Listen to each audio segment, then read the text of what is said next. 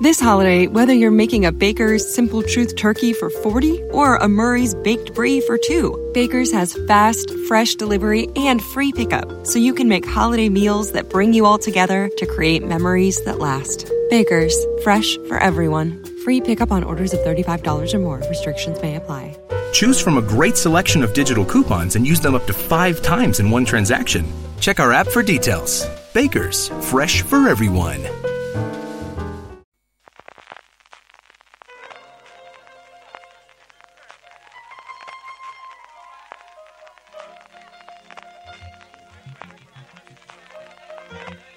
Estás escuchando Fuera de Series con CJ Navas.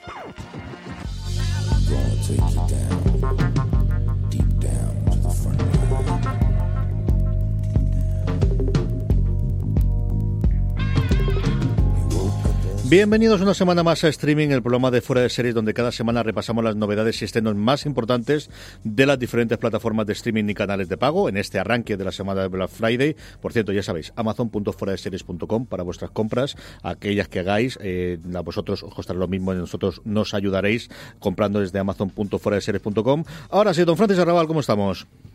Pues muy bien, CJ, ¿y tú qué tal? Bien, porque de Málaga todo se ve mejor, ¿verdad que sí? Hombre, de Málaga se ve muy bien todo. Hemos estado también por Melilla, CJ, así que nada, de turné, ¿eh? como la piqué con el. Un montón de Pero cosas de la cadena. todo pasa muy bien. Pero además esta semana tenemos como siempre nuestro Power Rankings en el que es la semana que menos entradas y salidas nuevas. Hay mucho movimiento intermedio entre las series en los puestos eh, del 1 al 10 de nuestro Power Rankings, pero muy poquitas series nuevas. Tenemos nuestras preguntas, un porrón de noticias que nos habéis hecho llegar. Muchísimas gracias de, de antemano. Todas las novedades estrenos de las cadenas, incluidos varios comentarios de series que hemos visto durante esta semana. Pero yo creo que la semana que tenemos más noticias previas de series, de plataformas que aún no han llegado, de series que todavía no tenemos canal en España, o de cosas como en este caso, eh, bueno, noticias nuestras que al final siempre nos quedan las últimas y hemos decidido que vamos a dar la primera y es que tuvimos nuestro, eh, tenemos este próximo viernes 23 nuestro segundo fuera de series live con Arde Madrid en Fundación Telefónica, en el espacio Fundación Telefónica de Madrid. Pues sí, vamos a hablar, CJ, de las parejas creativas, al hilo de Ar de Madrid, que va a ser la serie invitada en este Fuera de Series Live. Vamos a contar con la presencia de Paco León y Diana Costa. Estarán presentando, como ya es habitual, Alberto Rey y Marina Such. También estará Álvaro Onieva con nosotros en el evento. Y nada, recomendar a todo el mundo que se pase por espacio.fundaciontelefónica.com. Ahí podrán encontrar eh, este evento, el evento de Fuera de Series Live a cuatro manos y que saquen sus entradas, que son gratuitas, y oye, que vengan a vernos, que nos saluden y echen un ratito con nosotros y con Paco León y Ana Costa. Y aquellos que no estéis en Madrid o que no podáis acudir o por cualquier circunstancia personal no podéis acercarlos, recordad que Fundación Telefónica lo emite en streaming, eh, que lo emite en el mismo sitio donde se pueden solicitar las entradas. La forma más sencilla, Francis, saber lo- las, las URLs. Yo al final tiro de Google y pongo fuera de series live Art de Madrid y las cosas salen eh, muy, muy rápidamente. A las 7 de la tarde del viernes, así que conectaros ahí para verlo y sabéis que a posteriori siempre se sube al canal de YouTube de Fundación Telefónica, también lo daremos a conocer nosotros el nuestro, que nos hace mucha ilusión. La verdad es que tenemos muchas ganas de ver qué tal va a salir la cosa en el segundo de lo que esperemos sean muchos eh, fuera de series live allí en el espacio Fundación Telefónica de Madrid. Vamos, como os decíamos, ahora ya con una eh, bueno batería de noticias de series que más o menos podemos intuir que cadena tiene, pero no tiene una cadena confirmada. La primera es otro spin-off y va con este cuatro o tres, mejor dicho, eh, cuatro series en andanza o tres a de el nacimiento de Discovery del universo Star Trek a partir del personaje que hemos visto ya en Discovery de Michelle Yeoh.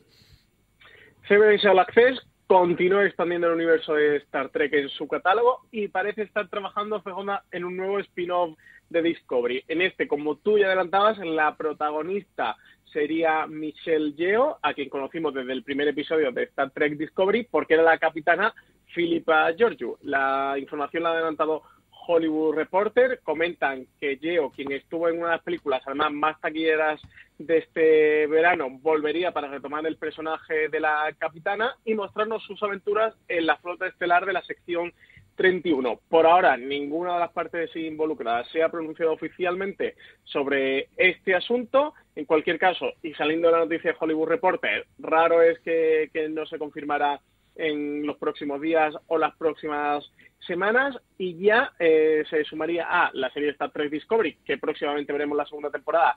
Recordad que aquí en España se puede ver a través de Netflix.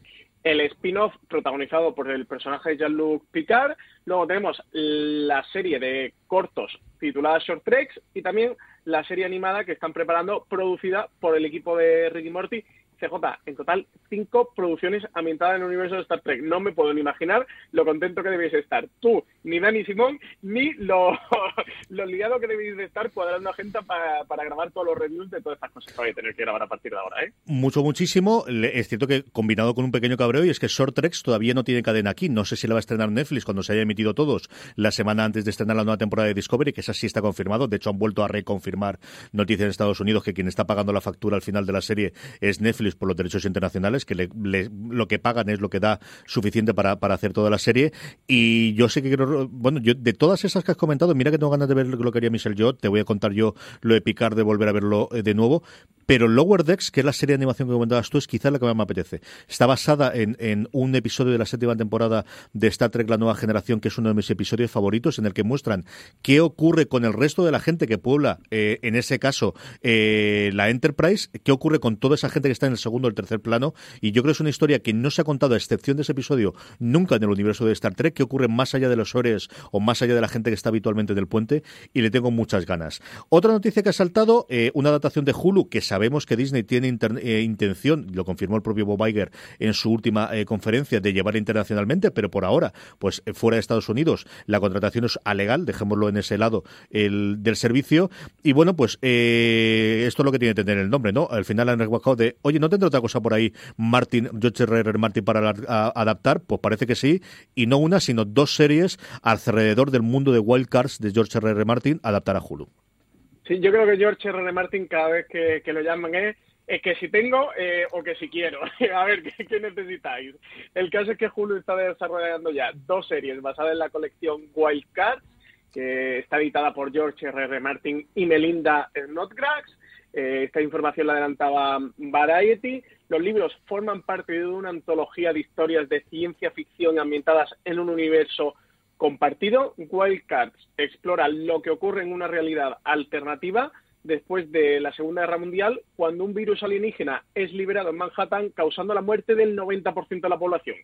Aquellos que sobreviven al ataque ven cómo su ADN es modificado por el virus, dando como resultado pequeñas deformidades que se conocerán a partir de ese momento como Jokers, o desarrollando habilidades sobrehumanas que se van a denominar a partir de ese momento como haces. Este virus conocido como Wildcard ha pasado de generación en generación sin que se detecte y se activa después de un hecho traumático, punto en el cual el portador puede morir, mutar o adquirir habilidades sobrenaturales. Después de décadas de vivir señalados, oprimidos o admirados, las víctimas del virus van a querer definir su propio futuro. Vaya, CJ, como una especie de X-Men, ¿no? Pero con ambientado después de la Segunda Guerra Mundial y editado por George R. R. Martin, que además recordemos que tiene la adaptación de una obra corta suya, Night Flyers, eh, pendiente de estrenar en Sci-Fi. También está trabajando en el spin-off de Juego de Tronos, ese de La Larga Noche que veremos próximamente y ahora también tendría esto en Hulu, esto de Wildcat. Desde luego, el hombre no lo van a dejar terminar eh, los libros de saga de canción de Billy Fuego, FJ para el gusto de los fans. Y luego hablaremos un poquito de, de, del Juego de Tronos y hablaremos de la precuela que también tiene ahí eh, haciendo. Por cierto, estábamos hablando del mundo de Disney, eh, confirmación, la semana pasada confirmamos el, tema de, la incorporación de Diego Luna a esa otra nueva serie de, del universo de la Guerra de las Galaxias y interpretando o retomando el personaje que interpretó en su momento en Rock One. Y yo creo que bueno, pues otra cosa sorprendente, precisamente ahora, eh, eh, esta semana que se ha estrenado eh, Narcos México, con el, de alguna forma ese traspaso simbólico de uno al otro, Pedro Pascal, que se hizo, desde luego, totalmente conocido a través de las primeras temporadas de Narcos, que va a ser el mandaloriano. Sí, la máquina de Disney Plus sigue en pleno funcionamiento y los primeros esfuerzos de su producción original siguen enfocados en el universo de Star Wars. El último fichaje apunta a ser el de Pedro Pascal, como tú ya apuntabas, lo vimos en Juego de Tronos, la famosa víbora roja, lo vimos en Narcos, y ahora parece que va a ser el protagonista de The Mandalorian, este mandaloriano que está preparando Disney para su servicio conocido como Disney Plus. The Mandalorian, recordemos que se sitúa dentro de la saga entre las películas del episodio 6 y el del episodio 7, justo después de la caída del Imperio y antes del nacimiento de la Primera Orden. John Fabre, que es el guionista y productor de la serie, la describe como las tribulaciones de un pistolero solitario en los confines de la galaxia y lejos de la autoridad de la Nueva República. La serie sabemos ya que va a contar con diferentes directores para encargarse de los 10 episodios que están confirmados de la temporada, entre los que destacan Taika Waititi, el director de Thor Ragnarok, y de esa pequeña gran maravilla de lo que hacemos en las sombras, y Deborah Chow, directora de series como Jessica Jones o Mr. Robot. Disney Plus, más allá de este de Mandalorian, está trabajando en otros proyectos centrados en el universo de Star Wars. Uno de ellos será la precuela de Rogue One, que ya comentamos en el streaming de la semana pasada, pero por si alguien se lo perdió, eh, que han confirmado a Diego Luna, protagonista de la película, que también será el protagonista de la serie, retomando su personaje. Lo único que de momento sí parece tener medio confirmación, CJ, es que esperamos que estas series puedan verse en otoño de 2019 con el lanzamiento de la plataforma, aunque de momento las fechas tampoco están confirmadas. Ahora, eso sí, notición tener a Pedro Pascal como el mandaloriano, ¿eh? Sí, señor. Y por último, una cosa que queremos empezar a hacer también en streaming es, bueno, pues de vez en cuando algunos de los artículos chulos que sacamos durante la semana en fuera de series.com, comentarlo aquí como noticias.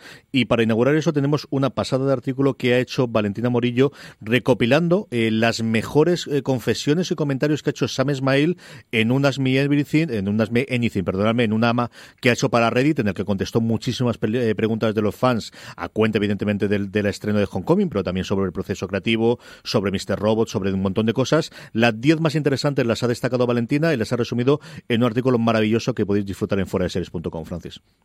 Sí, el artículo es una auténtica pasada. De verdad, oyentes de streaming, pasaros por foradeseries.com y leed este artículo de 10 cosas que Sam Smail ha confesado a los fans de Reddit. Recordad que, que Sam Smail fue, fue el creador de Mr. Robot, o es el creador de Mr. Robot, que la serie todavía no ha acabado, que también ha sido el responsable de la dirección de Homecoming, que está preparando eh, esa miniserie basada en la película de Metrópolis, que no sabíamos si iba para adelante, si no.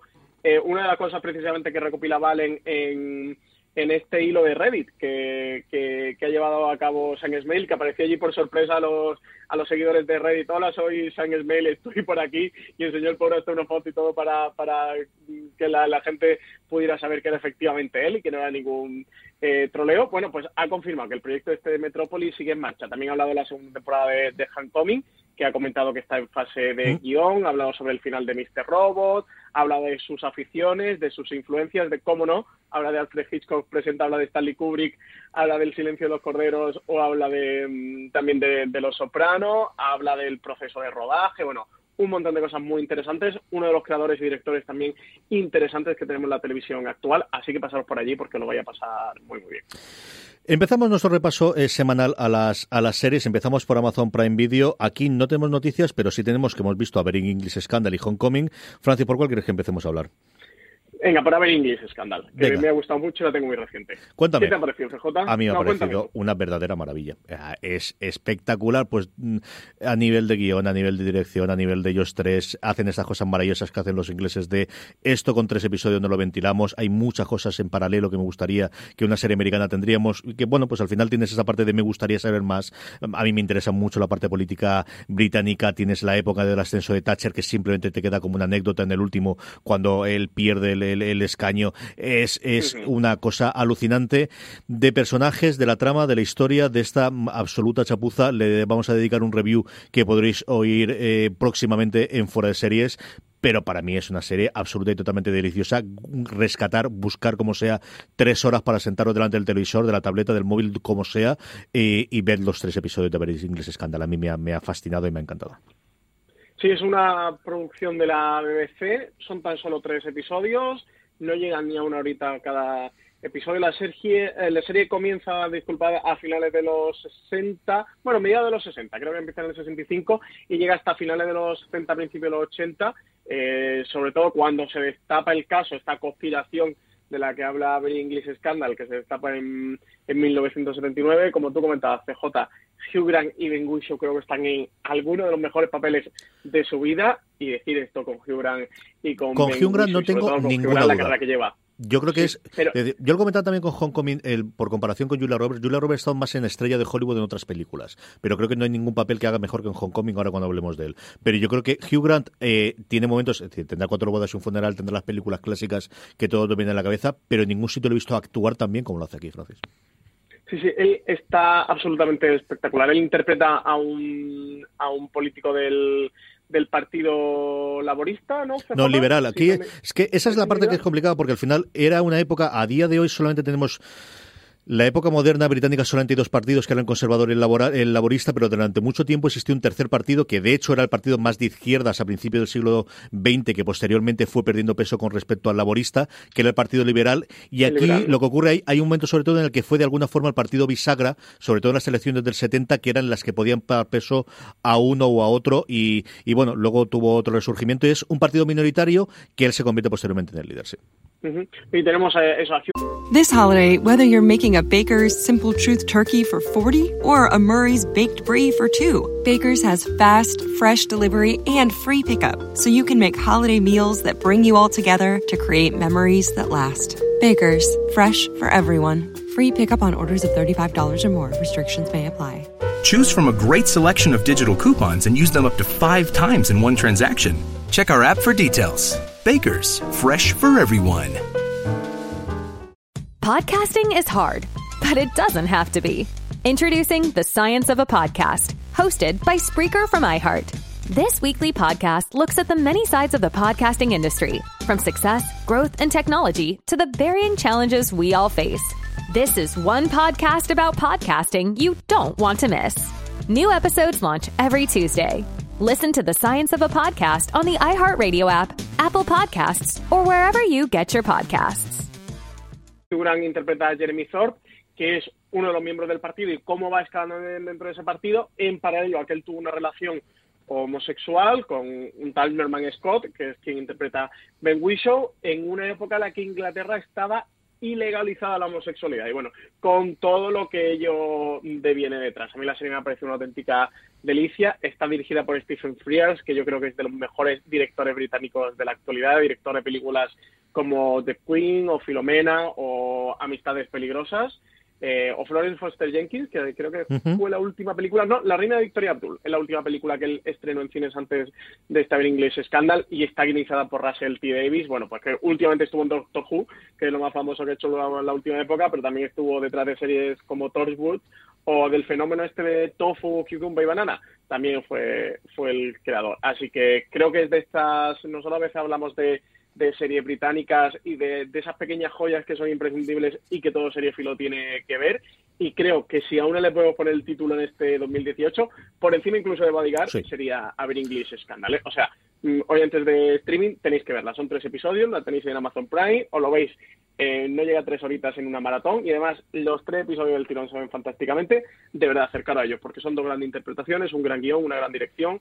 A mí me ha encantado CJ, la verdad es que no, le puedo sacar casi un pero, ¿eh? la ambientación y la producción es que es acojonante que bien trabaja esta gente en la BBC. Bodyguard ha sido el fenómeno final, ha tenido la ventaja de, estar estrenado en Netflix en España, que al final pues tiene un público mayor o una capacidad de abonado superior por lo que nosotros conocemos como Amazon Prime Video para hacer ruido y venía de toda esa campaña previa. La serie de la que se había hablando antes tanto en Inglaterra como posteriormente cuando se estrenó en verano eh, fue este American Scandal y me parece muy superior. O sea, mira que yo he disfrutado con Bodyguard, con las reservas que tú sabes que tengo en determinado momento del último episodio, pero esta me parece de las mejores series del año. Punto pelota.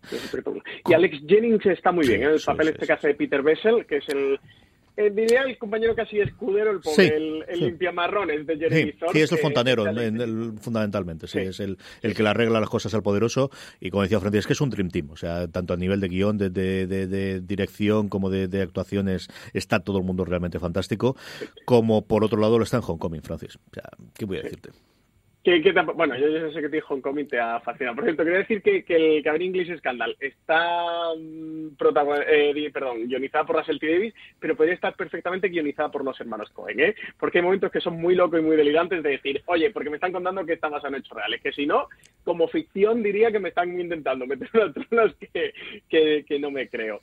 Eh, Homecoming, pues me está gustando mucho, me está gustando mucho menos que a ti, ¿eh? También te, te digo, y quizás lo que me resulte más interesante de la serie protagonizada por Julia Roberts, y ya creo que está muy bien, pero, pero eso no me, no me gusta tanto como a ti tampoco su papel, es la dirección de Sainz Smith. Yo lo he comentado con, con alguna gente, y por ejemplo con Álvaro Niva lo comentaba un día allí en Madrid comiendo juntos, de cómo él le sacaba mucho el cambio de, formato, como esta especie de tres cuartos, ¿no? Eh, que hace cuando la serie vuelve al presente. A mí de las partes que más me gusta, ¿eh? la dirección de, de Sam Esmail, esa dirección con y esa fotografía con mucho grano, eh, muy ocre y, muy verdosa, creo que visualmente es muy estimulante y que bueno, ese punto a Homecoming de sacarlo quizás de un poco. Muchas veces pensaba, le digo, si me tapo los ojos, si no fuera por la parte visual, casi que podría estar escuchando el podcast eh, sin más. Y creo que, que hay la pelea de San Mail de conseguir una dirección que sea atractiva y darle un punto visual a este eh, A mí me ha gustado bastante, pero eso no, no, me ha apasionado tanto como a ti, que, que, bueno, sé que es una de tus series del año. ¿La has terminado ya? Sí, venga. sí, sí. Mm, a mí me ha parecido eh, espectacular. Yo le he dedicado el review entero con, yo creo que está disponible ya, si no estoy recuerdo mal, en, en, nuestra cadena y vamos, mucho tiene que cambiar la cosa, mucha cosa tengo que ver si nuestra ya no es mi top 10, sino mis top 3. Yo disfruté una barbaridad con ella.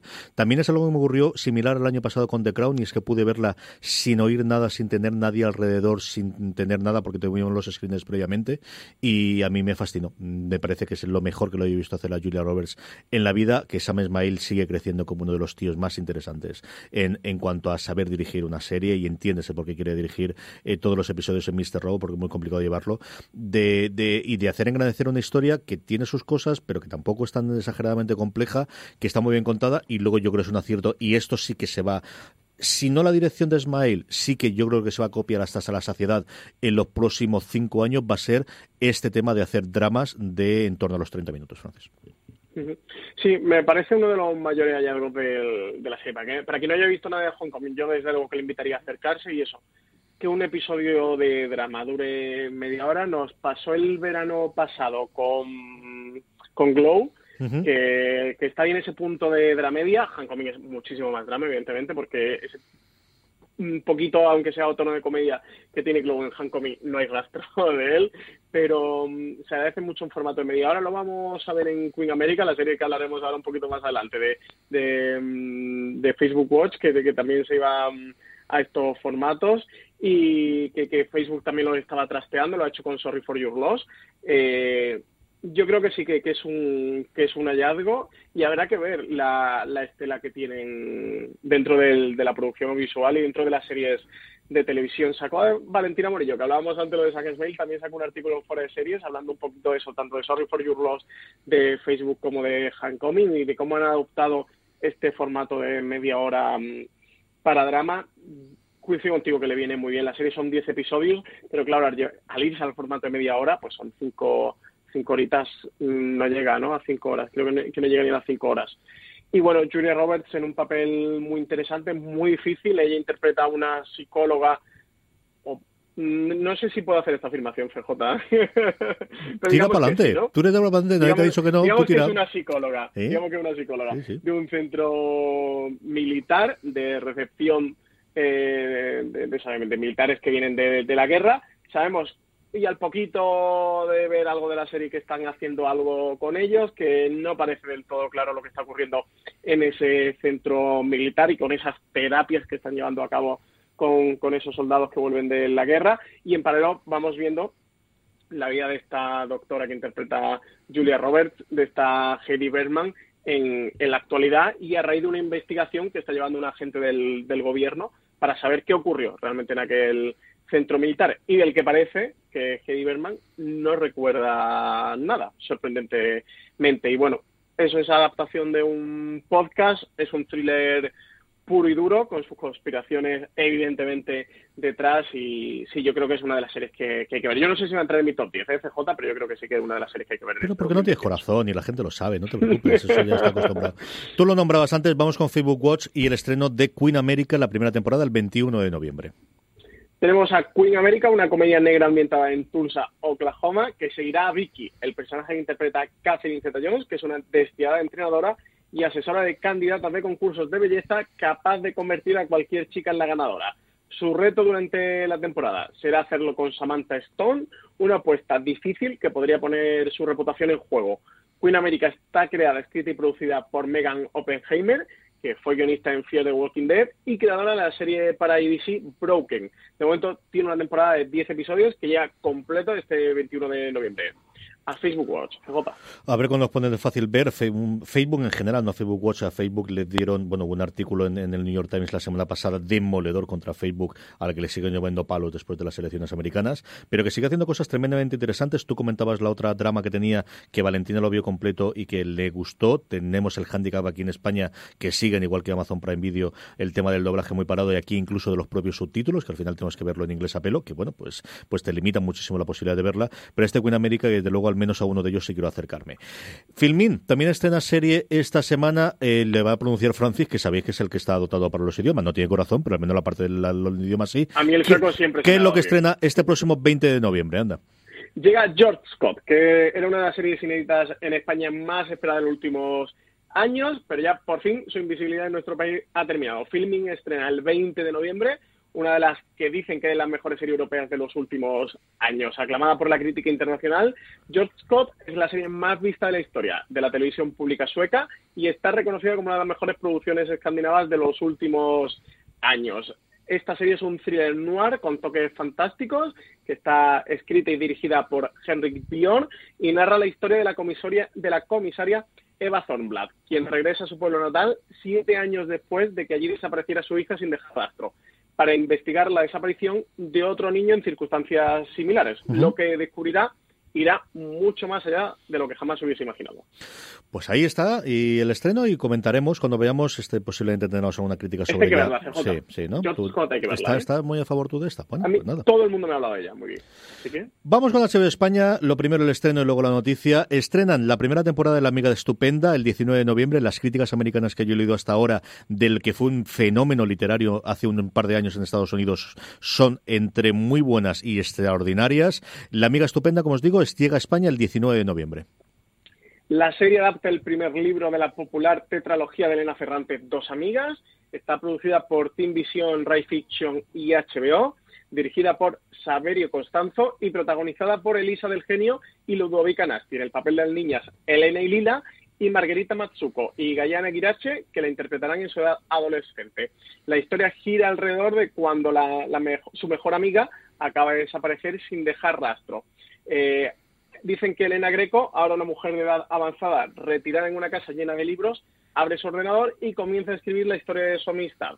Conoció a Rafaela Cherulo, a quien siempre ha llamado Lila, en el primer año de la escuela de primaria en 1950. Ambientada en el peligroso y fascinante Nápoles, la historia abarca más de 60 años de sus vidas, mientras Elena trata de desvelar el misterio de su amiga estupenda. Lila, su mejor amiga, pero de alguna forma también su peor enemiga. Mucha curiosidad tengo por ver esta serie. Como os digo, las críticas han sido estupendas de algo que fue, yo no sé aquí en España no llegó, pero desde luego un fenómeno de verdad literario en Estados Unidos hace tres o cuatro años, las novelas de Elena Ferrante en su momento, a también del empujón de venta aquí en España y evidentemente la noticia, o al menos parte de la noticia, porque tenemos el mes, pues nos falta el día, y ahora juguetearemos con ello, haremos apuesta Francis y yo. Juego de Tronos con un tráiler de spoiler absoluto y total de un minuto y diez que han estrenado. Eh, no nos han puesto el cubo de hielo para, para desgracia de Francis, que esperaba poder estar ahí una hora delante del ordenador a que se derritiese el cubo. Yo sé que estabas tú con el hielo, pero nos llegan a abrir, Francis. Sí, finalmente nos llegan en abril. CJ, tú y yo habíamos especulado bastante en streaming sobre la fecha, los dos apuntamos que seguramente los meses fueran de abril y mayo, más abril, por, por aquello de que llegara la nominación de los semi del 2019, pues nada, se han cumplido los pronósticos. Por ahora no tenemos día concreto, sabemos que la serie se va a estrenar en abril de 2019 y no mucho más de momento. Casi que la noticia es que llegará en abril de 2019 y eso que se confirmaban nuestras sospechas. CJ, una auténtica pena que hayan desaprovechado esto del soplete y el cubito de hielo que tanto nos no gustó hace un par de años. Y aquí es donde tenemos que juguetear durante un par de minutos. Vamos a ver. Salvo que decidan romper eh, HBO una tradición de más de 20 años de los estrenos los domingos y por lo tanto el estreno aquí en España, la madrugada del domingo al lunes, el estreno posterior los lunes, eh, tanto en HBO como Vistar Plus, que sabéis que comparten todavía los derechos, eso nos da cuatro días en abril, que es el 7 de abril, el 14 de abril, el 21 en plena Semana Santa, ese es el domingo, el anterior es el domingo de Ramos, es 14, el 21 es el domingo de Semana Santa y el 28. No hay festivos en Estados Unidos en ninguno, que sabes ellos normalmente cuando es festivo, pues el día de Martin Luther King o el día de la Victoria o el día de los veteranos no suelen estrenar eh, esos fines de semana, se suele saltar la programación. Si tuvieses que elegir entre el 7, 14, 21 y 28, aparte de lo bien que nos podría venir a nosotros que fuese el 21 en Semana Santa, eh, ¿cuál opinas tú, cuál crees que podría ser, Francis?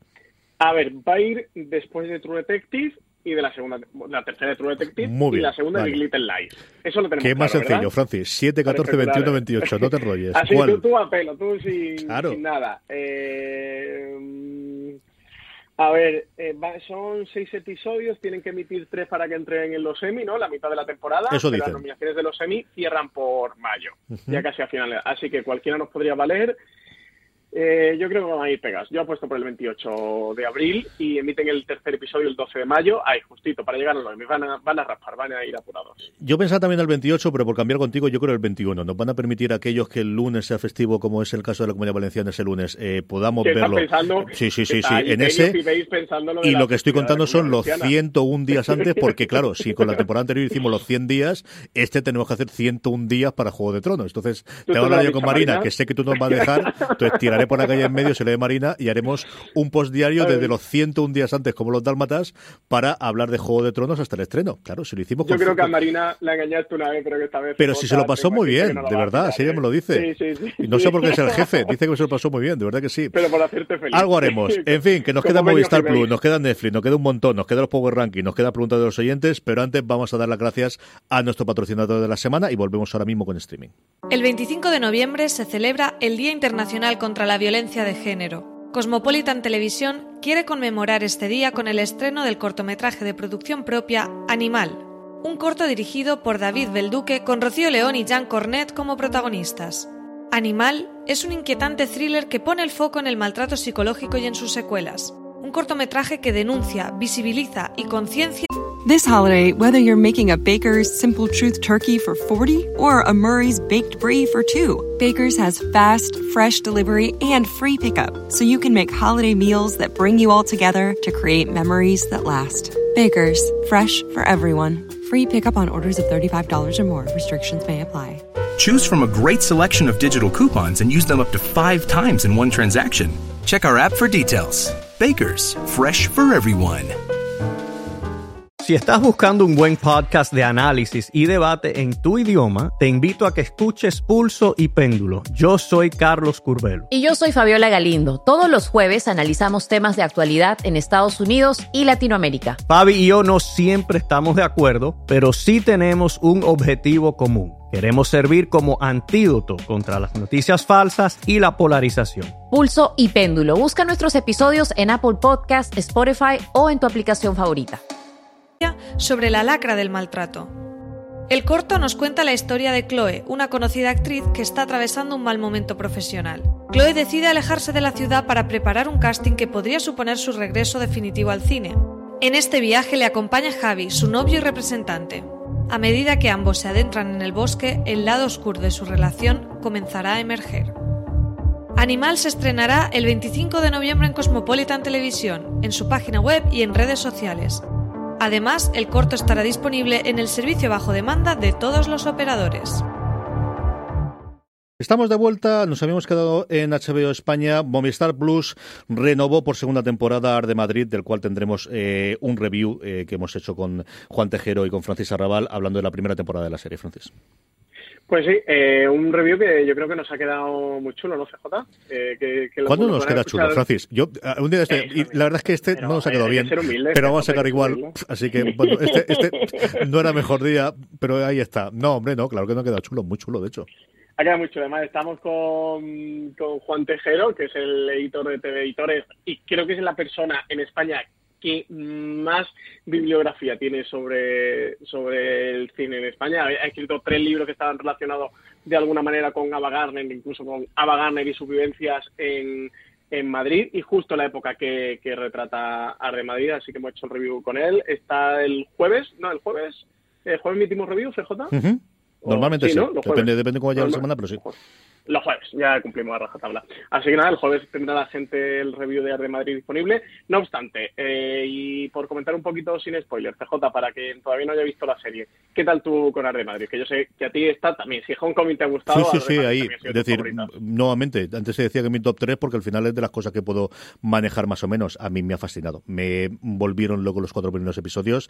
También la circunstancia de verlo en, en pantalla grande y de, de verlo con toda la gente y de reírte en los momentos cómicos. eh, me parece una serie maravillosa maravillosa, me parece un, cierre, bueno, me lo iré ya en el review hablando de, ese discurso final que tiene el personaje de Ima Cuesta, que, que, de lo mejor que yo he visto, de las mejores escenas que yo he visto este año en, en, en pantalla en, en ninguna serie, a mí me ha encantado lo que me han contado y tengo muchas ganas de ver qué ocurre en la segunda temporada. Sí, es la serie creada por Paco León y Ana Costa, que cuenta la vida de Ava Gardner en el Madrid de los 60 a través de sus empleados domésticos y sobre todo de dos de ellos, que son Ana Mari y Manolo, protagonizados por Inma Cuesta y Paco León. Y sí, yo sin duda creo que tenéis que verla. Para mí, junto a, al día de mañana, es seguramente la mejor serie que ha hecho Movistar Plus hasta la fecha, la que le ha quedado más redonda, más completa. Es una serie de ocho episodios de media hora que se ve muy bien, muy fácil, que es tremendamente divertida, que tiene un gran eco social de el Madrid, el Madrid sí, la España franquista de aquella época en general con respecto a la sociedad española actual y yo sin duda, oyentes de fuera de series, streaming. También tenéis que ver a Real Madrid. ¿eh? Lo siento porque hoy dice J, creo que estoy mandando, hoy estoy como muy inquisido, ¿no? Mandando mucho de ver al oyente de fuera de series. pero es que, pero es que estas son series buenas, esta hay que verla. Luego te darán las preguntas y ya está. Eh, como os comentamos al principio, que tendremos a ellos dos el 23 de noviembre en nuestro FDS Live. Eh, vamos con el gigante rojo. Netflix tiene, pues como siempre, un montón de, de estrenos y también un montón de noticias en este caso. Empezamos con dos rápidas porque son dos terceras temporadas. The Last Kingdom llega su tercera temporada el 19 de noviembre y Frontier el 23 de noviembre, el viernes, el día habitual de estreno. Sí, 23 de noviembre. Llega también eh, Judge versus Judge o Juez contra Juez, una serie en el, coreana que está muy tuya. está muy tuya. Está muy tuya. Yo sí, yo series coreanas todas y sobre todo de, jueces.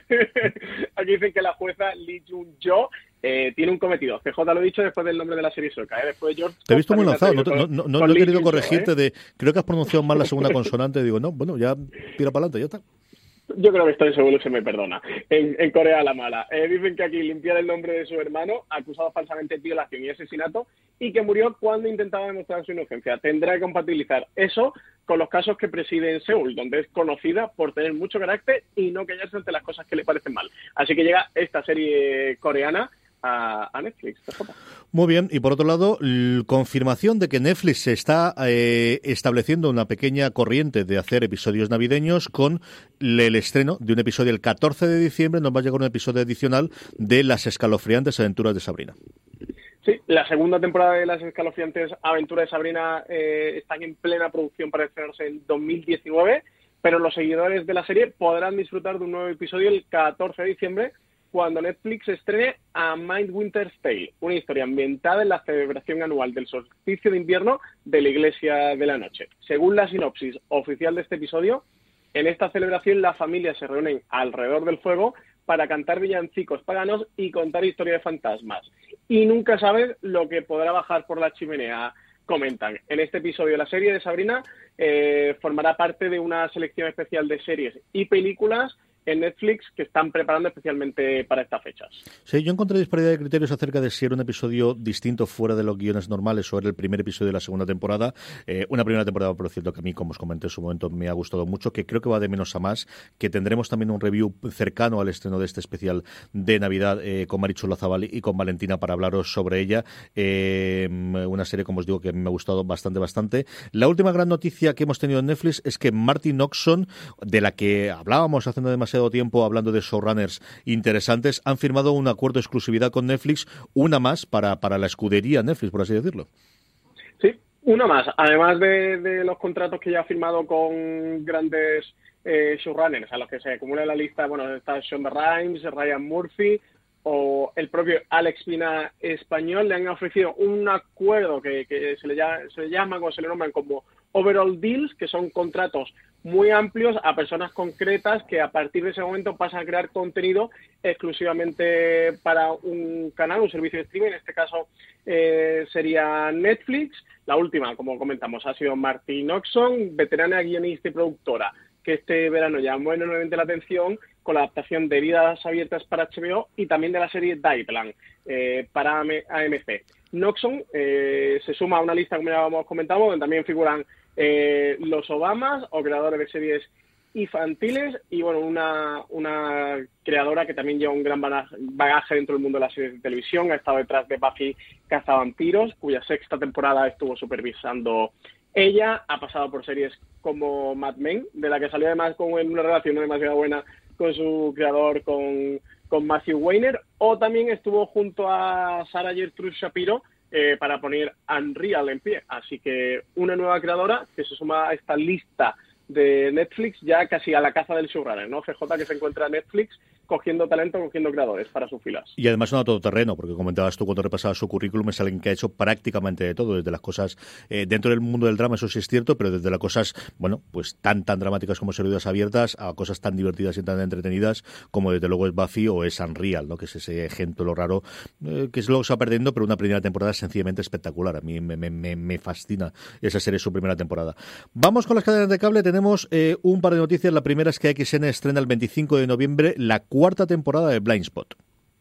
Llega ya eh, Blind Spot a XN y la otra serie que llega, CJ, el 2 de diciembre es The OAS, una serie que estrena el 2 de diciembre a las 11 y media de la noche, centrada en la cultura de las pandillas, formada por aquellos que juran proteger, defender y revelar la identidad de sociedades secretas y corruptas en las que es imposible, en la, perdón, en las que no es imposible entrar, pero que una vez estás dentro, los miembros harán lo que sea para, protegerse unos a otros de los enemigos de fuera y dentro de sus propias pandillas. La serie está creada por Joe Halping, eh, que ha trabajado en series como Hawaii 5.0 o Secrets and Lies. Eh, trabajó en su momento como subdirector en la oficina del sheriff de Los Ángeles durante 17 años 12 de los cuales fue agente secreto.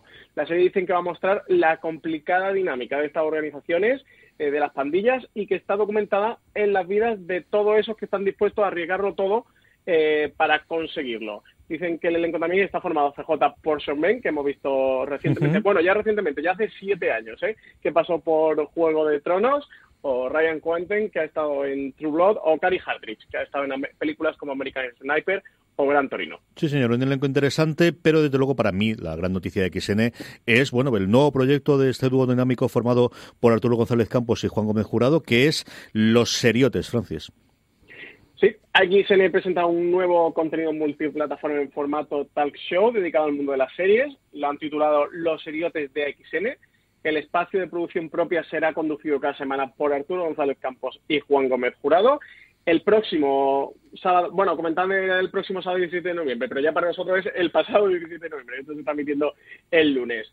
Se, emitió el primer episodio de Los Seriotes, eh, luego, posteriormente, eh, pasaba, después de la, una franja de Late y los sábados, pasa a YouTube, donde está disponible, donde ya se puede ver. En Los Seriotes de XN, Arturo y Juan contarán semanalmente con un invitado en el que exprimir todo lo relacionado con los argumentos, personajes, anécdotas o temáticas de las series de XN, donde dicen que suceden cosas de la vida, tal y como refleja el subtítulo del programa. Dicen que el periodista Antonio Martínez Ron, el humorista Ángel Martín o el booktuber Sebastián García Muret serán algunos de los protagonistas de las primeras entregas que además han aprovechado el lanzamiento de este nuevo formato con la celebración de los 20 años del canal. Dicen que una ocasión única de XN para compartir con su audiencia durante todo el mes de noviembre. Muchas ganas, muchas ganas de ver cómo funciona XN, muchas ganas de ver cómo funciona el formato en YouTube, muchas ganas de, que se hagan este tipo de, programas adicionales alrededor del mundo de las series y, con dos personajes, pues eso, pioneros en, hablar de cultura popular en distintos lugares como son eh, Juan Gómez Jurado y Arturo González Campos.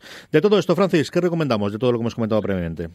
Pues yo por segunda semana me quedo con una serie de filming. CJ, me voy a quedar con Scott, con esta serie que fue la más vista de la historia de la televisión pública sueca, que es un cine noir con toques fantásticos. Pues con esta me quedo, que, me resulta muy interesante. He oído a mucha gente hablar de ella, siempre he oído hablar bien. Cuando se habla de series del noir escandinavo es de las que siempre salen a la luz, que aún no habíamos tenido la oportunidad de verla en España. Así que yo sin duda me, apunto George Scott. Pues yo de la mega estupenda, por lo que comentaba antes, por el hecho de ser una producción o coproducción de HBO que ha decidido en Estados Unidos rodarla en italiano y de hecho así es como parece que se va a estrenar. Seguro que conocemos algo para, para a posteriori de, cómo ha funcionado allí a nivel de subtítulos y a nivel de audiencia, de como os decía, unas novelas que funcionaron extraordinariamente bien. Allí en Estados Unidos hace unos una, un lustro aproximadamente cuando se empezó a tener la primera y bueno, pues es cierto que comparado con otros estrenos de HBO, quizás aquí en España no ha tenido tanto ruido, aunque la última últimas dos semanas ha habido bastante run run, ha habido algún preestreno ya no solamente para prensa, sino con invitados que han tratado de, hacer por la gente de HBO España. Y bueno, pues que en general tengo de todo lo que se estrena esta semana, mi interés o mi recomendación es esta amiga estupenda en HBO España. Vamos con nuestro Power Rankings, vamos con las series más votadas por vosotros durante la semana, las series más vistas por nuestra audiencia. Sabéis que la forma de votar ellas es muy simple, tenéis todas las semanas una entrada de fuera de series.com, pero para que no os olvidéis, la forma más sencilla de hacerlo es que os unáis a nuestro grupo de Telegram, telegram.me barra fuera de series. De esa forma tan sencilla os podéis unir a más de 800 personas que diariamente hablan sobre series de televisión y cuando eh, nosotros colguemos la encuesta para poder hacer a partir de ella, preguntando las tres series que más os han gustado esa semana en nuestro Power Rankings, os avisamos y así no se os olvide. Por otro lado, eh, esa misma encuesta utilizamos para las preguntas de los oyentes, que con lo que acabaremos, como siempre, el programa. Francis, vamos con el Power Rankings. Como os comentaba, muy poquita serie nueva. La única que es en el puesto número 10, Arde Madrid de Movistar Plus. Y novena posición para The Walking Dead en Fox, CJ, que no para de levantar polémica. Esta novena temporada de The Walking Dead. Está la cosa más viva que muerta, valga la analogía. Cae cuatro puestos con respecto a la semana pasada, pero sigue manteniéndose en nuestro top 10 de Good Place, que como sabéis en España podemos ver gracias a Netflix y Daredevil con su tercera temporada que cae dos puestos hasta la séptima posición. Que la gente ya la ha visto. Sube dos puestos en una serie ya terminada en HBO España, el último proyecto hasta que llegue el próximo, ya confirmado, como comentamos la semana pasada, de David Simon, The Deuce, se queda en el puesto número 6. Y quinta posición para Homecoming, la serie de Amazon Prime Video, que sube dos posiciones con respecto a la semana anterior. Esas mismas dos son las que pierde, las que baja y se queda fuera del top 3. Las escalofriantes aventuras de Sabrina en Netflix se queda en el puesto número 4, como os digo, justo antes de entrar al podio. Y el último escalón de nuestro podio esta semana del Power Rankings es para la última de las American Horror Story, para Apocalipsis, que se está emitiendo en Fox y que ha subido tres puestos esta semana. La subida más fuerte de ¿eh? nuestro Power Rankings quizá el sleeper, el éxito bueno eh, oculto del año, eh, al menos en, cuanto a Netflix, hablando de ella, es la maldición de Hill House y el efecto boca-oreja y el efecto de reconocimiento se nota también en nuestro Power Rankings porque escala un puesto, sube uno con respecto a la semana pasada y mira que hace tiempo ya que se, se emitió eh, en Netflix. La maldición de Hill House se queda en el puesto número dos, Francis. Y quien se establece en la primera posición por dos semanas consecutivas, CJ, hablábamos antes de ella, de esta serie de la BBC que ha llegado a Netflix, un thriller sobre un guardaespaldas, es Bodyguard. Sí, señor. Con esto tenemos el Power Rankings y para los 15 minutitos aproximadamente que nos quedan en el programa, Francis, vamos con las preguntas de los siguientes. Pues CJ, tenemos primera pregunta de Sinestesia que nos decía, hola, genial cada programa en octubre dice que, le regalamos CJ cosas muy bellas, en especiales o especiales, de Ryan Murphy y de Doctor Who. Decía que más que felicitarnos, lo que quería era darnos las gracias. Y la pregunta, decía que si conocemos algún canal de YouTube que nos guste ver y que recomendemos. Dice del ámbito de series, pero de cine también. Dicen tanto en inglés This holiday, whether you're making a Baker's Simple Truth turkey for 40 or a Murray's Baked Brie for 2, Baker's has fast, fresh delivery and free pickup, so you can make holiday meals that bring you all together to create memories that last. Baker's, fresh for everyone. Free pickup on orders of $35 or more. Restrictions may apply. Choose from a great selection of digital coupons and use them up to five times in one transaction. Check our app for details. Baker's, fresh for everyone. Como en español. Pues empiezo yo, si quieres. Yo el que recomiendo encarecidamente es eh, lo que hace Kevin Smith todas las semanas con Barber Darling, que se llama ahora Fatman Millón. Eh, originalmente era Fatman on Batman, pero ahora ha cambiado el nombre Fatman Millón. Es un programa en directo que hacen en un, eh, bueno, es Villain Cantina, que es una cantina ambientada en, no puedo utilizar el nombre, pero para que nos entendamos, el Moss Eisley de la Guerra de las Galaxias, de, las, de las entregas de la saga cinematográfica, y hace un programa de aproximadamente dos horas. En el primero lo que hacen es ponerse al día contar lo que han hecho durante la última semana, los últimos 15 días desde que grabaron, luego dar un repaso a las noticias del mundo de cultura popular, algo de cómic, pero fundamentalmente cine y series, y posteriormente tienen una serie de preguntas y respuestas, excepto en el último programa que tenéis eh, que encontraréis colgado, que fue un especial después del triste fallecimiento de Stan Lee, que dedicaron exclusivamente a su figura, hablando ellos primero de los intercambios que han tenido y las veces que se habían encontrado y anécdotas de él, y luego pasando eh, preguntas y respuestas al público. Ese es el mío de cabecera. Y luego también sobre cine y series, a mí me gusta mucho un canal que se llama Cinema Sins, Pecados de Cine, o ahora también tiene otro que es TV Sins, Pecados de Televisión, en el lo que le hacen es analizar de una forma jocosa y graciosa las incongruencias, los clichés y las cosas que se hacen tanto en películas como ahora también en pilotos de televisión. Son un programa en el que cada vez que hay un, un episodio de cualquiera de los dos, veo automáticamente en cuanto a cine y series. Luego de juegos de mesa también te puedo contar unos cuantos, pero sobre cine y series estos son los dos que habitualmente sigo, Francis. Sí, yo sabes que no soy muy consumidor de YouTube, así que realmente no puedo recomendar ningún canal de cine porque no veo ninguno. Sabes que ahí es cuando tienes que recomendar el de fuera de serie se queda muy bien, ¿no? Hombre, eh, espérate, retratar de corta esta parte del programa. Jota, eh, oye, sin ustedes, tengo un super canal de, de, YouTube que es el de Fuera de Series. el de Fuera de Series está muy bien, ¿eh? que, publicamos algunas entrevistas y algún material muy chulo sobre series de televisión y que también estarán disponibles los Fuera de Series Live de Espacio Fundación Telefónica, que se cuelga en el canal de YouTube de Espacio Fundación Telefónica, pero que nosotros también lo, lo replicamos en nuestro propio canal de YouTube. Pero quitando el de Fuera de Series CJ, que por supuesto que es el mejor, no sigo otro canal de cine y de serie de televisión. Más cositas, Francis, más preguntas. Alfonso Toral Melis nos decía, hola, me encanta vuestra web y los podcasts, soy adicto a ellos y siempre procuro encontrar un momento para poder oíros o leeros cada día. Mil gracias por vuestro trabajo. Ahí va mi pregunta. ¿Sabéis cuándo emitirán doblados los episodios de Hancoming? Pues Alfonso, he preguntado a, a la gente de prensa de Amazon Prime Video en España y me han dicho que los van a doblar pero que de momento no sabían cuándo, que cuando tuvieran fecha me avisaban para que lo pudiéramos decir en streaming. Así que te pospongo la pregunta y en cuanto tenga respuesta de Amazon os lo, os, lo diré. Eh, cuando no me a dar una respuesta, imagino que queda un plazo de un mes o superior, que no es para la semana que viene o dos semanas, pero en cualquier caso, no tenemos fecha ninguna, CJ. No tiene pinta, no, no, no tiene pinta que vaya a ser la semana que viene, no. Gracias, Alfonso, por leernos y por escucharnos y, te informaremos cuando sepamos alguna cosa de estas. La siguiente pregunta viene de parte de Iván Trail, que nos dice muy buenas. Me gustaría saber si tenéis alguna idea de en qué estado se encuentra la serie sobre la trilogía de Escipión de Santiago Posteguillo, que tenía entendido que los derechos lo tenía Media Pro, pero hace varios años que no, sé nada, que no sabe nada nuevo. Eh, nos daba las gracias. Francis, tú has preguntado un poquito, has investigado sobre qué ocurre con esa trilogía, ¿no? Sí, he hecho un poquito de investigación porque me ha parecido muy interesante esta esta serie que nos comentaba Iván yo no había escuchado nada de ella, la tenía absolutamente fuera del radar. CJ, ¿tú sabías algo de esto o también lo tenías fuera del radar? Yo creo recordar, por la parte de Escipión, porque al final siempre me tiro el Escipión del africano y yo creo el nombre, yo creo recordar que en su momento dimos la noticia en fuera de series, recuerdo, eh, pero igual es, eh, lo tengo en la cabeza por cualquier otra razón o, o, simplemente estoy equivocado. A mí yo juraría que cuando se dieron los derechos sí que, que dimos la noticia en su momento. Pues yo lo tenía absolutamente fuera del radar. Sí que estaba investigando un poco. En julio de 2014 se hizo oficial que MediaPro se había hecho con los derechos de la, de la trilogía de las novelas de Santiago Posteguillo eh, de, de Africanus, que son esta, esta trilogía sobre Julio Cornelio Escipión, apodado el africano.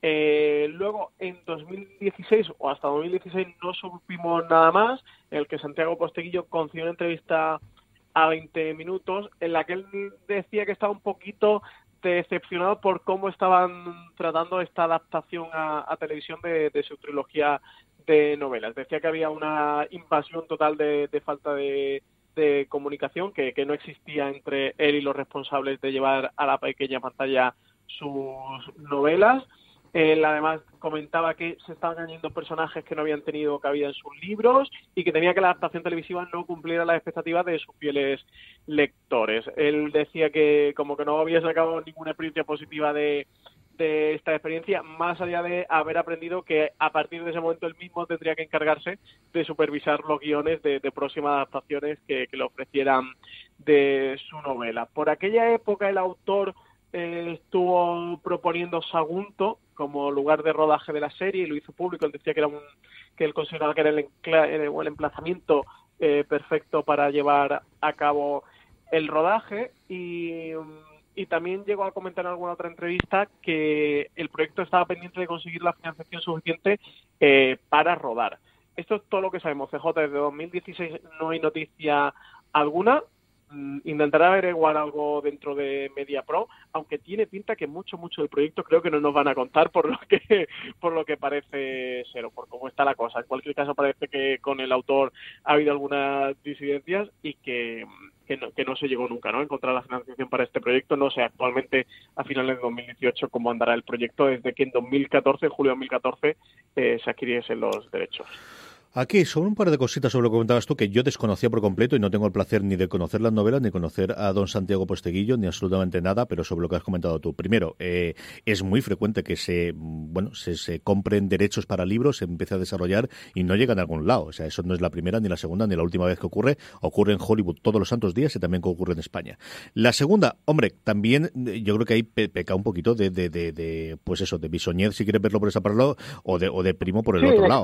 ¿no? Dentro del mundo esto es como funciona. Tú vendes los derechos de tu obra y a partir de ahí tú mm, habrá lugares en los que querrá tu input por la razón que sea, pero al final no tienes por qué tenerlo. Algo muy parecido a lo que comentabas tú, lo tenía la gente, lo he oído yo los guionistas, o más que los guionistas, al, al, a los responsables de Gimlet Media, que al final es la gente que está detrás de Hong Kong o la que la cadena de podcast que emitió en su momento Hong Kong. Y ellos tuvieron una experiencia terrorífica con esa absoluta y, y mm, bueno, demencial serie llamada Alex Inc., que yo no al final vi nada, tres minutos para ver eh, lo que había, que era la adaptación de un podcast, eh, el primero original de Gimble, que se llama Startup, que contaba la experiencia de Alex Bloomberg, el creador de la, de la cadena, eh, montando su propia cadena, montando Gilden Media. Lo que hacía era relatar un poquito el cómo se iba, porque su idea desde el principio es esto lo quiero a lo grande, y entonces me voy a ir a California a pedir dinero de Venture Capital para montar mi Gimlet Media o para montar mi empresa. Eso se adaptó a toda una serie que fue, bueno, pues demencial desde el principio, murió rápidamente y él contaba en, en la, serie de Crack con Martin Freeman No, no, no, no, esta es una serie que se estrenó en NBC o en ABC que duró como cuatro episodios. Y él dice, lo que quedamos aquí en medio es jamás volvemos a vender los derechos si nosotros no tenemos el control creativo. Y dice, y la suerte que tuvimos es que lo siguiente fue Hong Kong, en el que todo fue eh, un vuelo. Eh, recomiendo, en el propio Startup hay cuatro episodios que también están en el canal de Hong Kong, en el, en el propio canal del podcast, contando toda esta experiencia eh, de, de, de, cómo llegaron a adaptarlo. ¿no? Esta es una serie que protagonizaba el, protagonista de Scraps, que pasó sin pena y gloria, la a la última hora. Yo creo que no llegaron ni a emitir, y miran los tiempos que corre que todo el mundo emite todo, como dos o tres episodios. Y esa es la realidad. Es decir, tú vendes tu obra a cambio de dinero, que esto es lo que nunca cuenta nada. Es decir, pero vamos, el dinero lo cobraste, ¿no? que tengamos claro, la pasta llegó en tu banco e hiciste con ella lo que quisiste hacer, ¿no? Eso lo tengamos claro todos. Y, a partir de ahí, bueno, pues, pues esto es lo que ocurre cuando uno vende eh, los derechos de adaptación. Yo esto de que se mete, yo diría a Sagunto, claro, si yo fuese localizador de exterior, entonces el señor este sabe los requerimientos para rodar cualquier cosa y entonces decide dónde vas a rodar. Claro, esto es un poquito complicado, ¿no? Yo comprendo que es tu niño y que es tu hijo la novela y quieres que la roden bien, pero igual hay otra gente que sabe mejor qué necesidades técnicas tienes para rodar en un sitio o en otro o los eh, o las ventajas fiscales o lo que ocurra, ¿no? En fin, eh, todas estas cosas, ¿no? Que al final siempre damos mucho peso a los autores para estas cosas, pero hay otra más. Yo creo que da tiempo a una o dos preguntas más, Francis. Eh, CJ, muy interesante que nos hacía Jack Bauer. Hombre, siempre, Jack Bauer, siempre, Jack Bauer, claro, pues, claro, esto lo ¿Quién somos nosotros para no contestar a Jack Bauer? Que además el pobre tendrá 24 horas para resolver el asunto. Dice que con el nuevo incremento de operadores o plataformas se confirma la burbuja de la serie, dice Jack Bauer. ¿eh? Eh, no se puede tener contratado más de 3 o 4 operadores. ¿Cómo creéis que va a evolucionar el sector? ¿Y cuáles creéis que será el escenario a medio o largo plazo en cuanto al número de operadores, precios y demás en el sector. Venga, Francis, expláyate y luego ya me corto yo. No, porque si yo toco voy a tirar. Eh, ah, contesta tú y luego yo ya me adapto, que creo que con esto vamos a terminar el programa. Dale. A ver, eh, yo esto de que se confirme la burbuja de las series, miedo la mayor a Jack Bauer. Yo eh, esto lo hablaba mucho. Yo, CJ, recuerdo contigo casi al principio de, de tú y yo conocernos, de las primeras veces que tú y yo nos vimos, que participamos junto a una mesa redonda sobre la burbuja de la serie. Y eso hace ya, pues cuánto, cuatro o cinco años o más. O por ahí andará. Eh, esto, esto se habla siempre. Yo desde hace cinco años llevo diciendo lo mismo, que, no hay burbuja de las series, que ha cambiado el modelo de consumo, que la gente ya no va al cine o, deja de hacer otros consumos culturales, como era el teatro, la ópera o lo que Dios quisiera que fuera, y ahora solo lo gasta en 10 euros de Netflix, burbuja de las series. Oye, CJ, yo el otro día fui al cine, me costó 9 euros una entrada para ver Black Clansman, que la película está genial, la última Spike Lee, que aprovecho para recomendarla. Hostia, pero 9 euros me dolieron eh, para siempre. 8 euros, vale, HBO y, mm, creo que te puedes permitir tener tres o cuatro operadores contratados. Yo creo que a lo mejor, bueno, CJ seguro que no es el modelo de nadie porque CJ tiene todo lo, todo lo que se puede contratar, entonces CJ no es guía. Pero yo, que aparte que nos dediquemos a esto, sino también lo tendría contratado. Tengo Movistar, tengo HBO, tengo Netflix, tengo Amazon y al final, entre todas, es que cuánto te puede gastar, eh, de verdad es que es lo que te cuesta salir una noche a cenar. Y ya no te digo la gente comparte cuentas, que es la mayoría de los usuarios de servicios de streaming. Creo que puedes pagar cuando venga Disney y creo que al final pagar todas mm, no lo podremos permitir. Lo que te, te costará lo que te cuesta una cena. Yo creo que el sector va a evolucionar, que va a ir a más, que habrá mucha más plataforma de streaming y por ahí está Warner Media coleando y está Disney Plus y está Apple. Bueno, no hay que ponerle imaginación, es que ya tenemos noticias eh, de todas y yo creo que el escenario a medio y largo plazo es que va a haber muchas que van a competir, que la competencia será salvaje. Imagino que cada uno va a intentar encontrar su parcela y su, su sector y su hueco dentro del mercado. Cada uno va a intentar jugar a su juego y sabemos que Netflix no va a intentar ser HBO ni HBO Netflix. Eh, habrá que ver Disney Plus. No creo que quiera mm, ser Netflix, pero creo que sí que va a intentar luchar eh, para poder ir la barra de la medida lo posible. Y creo que sí que va a haber unos años un poco de encaje de las piezas, ¿no? de mucha gente que llega nueva un negocio y en el que cada uno tendrá que encontrar su sitio. Esto han empezado a encontrarlo, lo estamos viendo aquí en Movistar en el caso español, en el que Netflix se, mm, se, se va a incluir dentro de la oferta en aquella famosa Afron de Movistar por octubre ya se habló de que estaban en negociaciones con HBO y con Amazon Prime Video, a ver si había buenas voluntades. Recordemos que hoy día Movistar tiene un acuerdo con Disney, no sabemos qué va a pasar con Disney Plus y su expansión internacional, pero recordemos que hoy día Movistar hay un canal de Disney. Es decir, que esa es la otra parte que hay que ver, o la, o la aglutinación a través de Amazon como existe en, en Estados Unidos, que tiene unos channels en los que puedes contratar HBO, puedes contratar Stars, etcétera, etcétera. Yo creo que el sector se irá reconfigurando y al final yo creo que todos estamos aprendiendo un poquito ante estas nuevas eh, realidades porque es algo nuevo para todos. Pero desde luego creo, CJ, y no sé si tú me lo vas a desmentir, que por lo que te conozco creo que no, la cosa no va a ir a menos, pero ni de coña, sino que va a ir a mucho más. Y preparaos. Como Francis ha decidido dejarme un minuto, pues voy a intentar ser lo más sucinto posible. De todas formas, apunta que esto no da para varios grandes angulares. Vamos a ver, no existe burbuja de las series porque no es una burbuja. Es que desde el punto de vista económico no es una burbuja.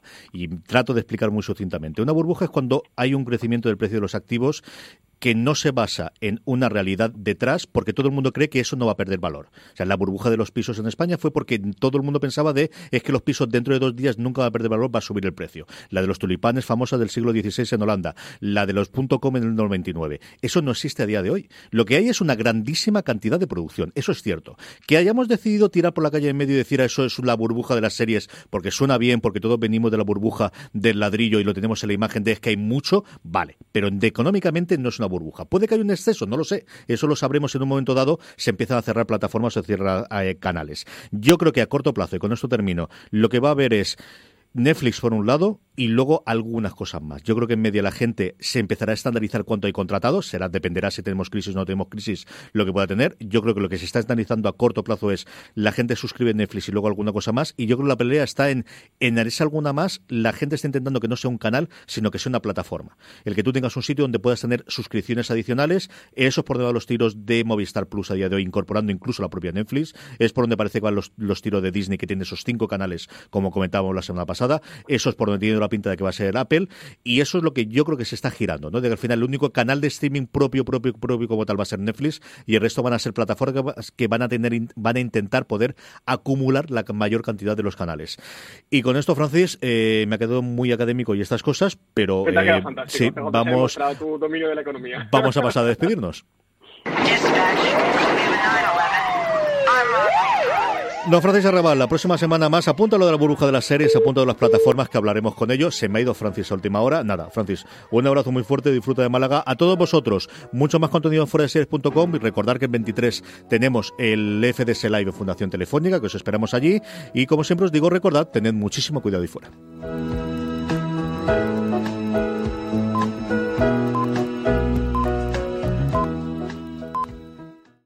This holiday, whether you're making a Baker's Simple Truth turkey for 40 or a Murray's Baked Brie for 2, Baker's has fast, fresh delivery and free pickup, so you can make holiday meals that bring you all together to create memories that last. Baker's, fresh for everyone. Free pickup on orders of $35 or more. Restrictions may apply. Choose from a great selection of digital coupons and use them up to five times in one transaction. Check our app for details. Baker's, fresh for everyone.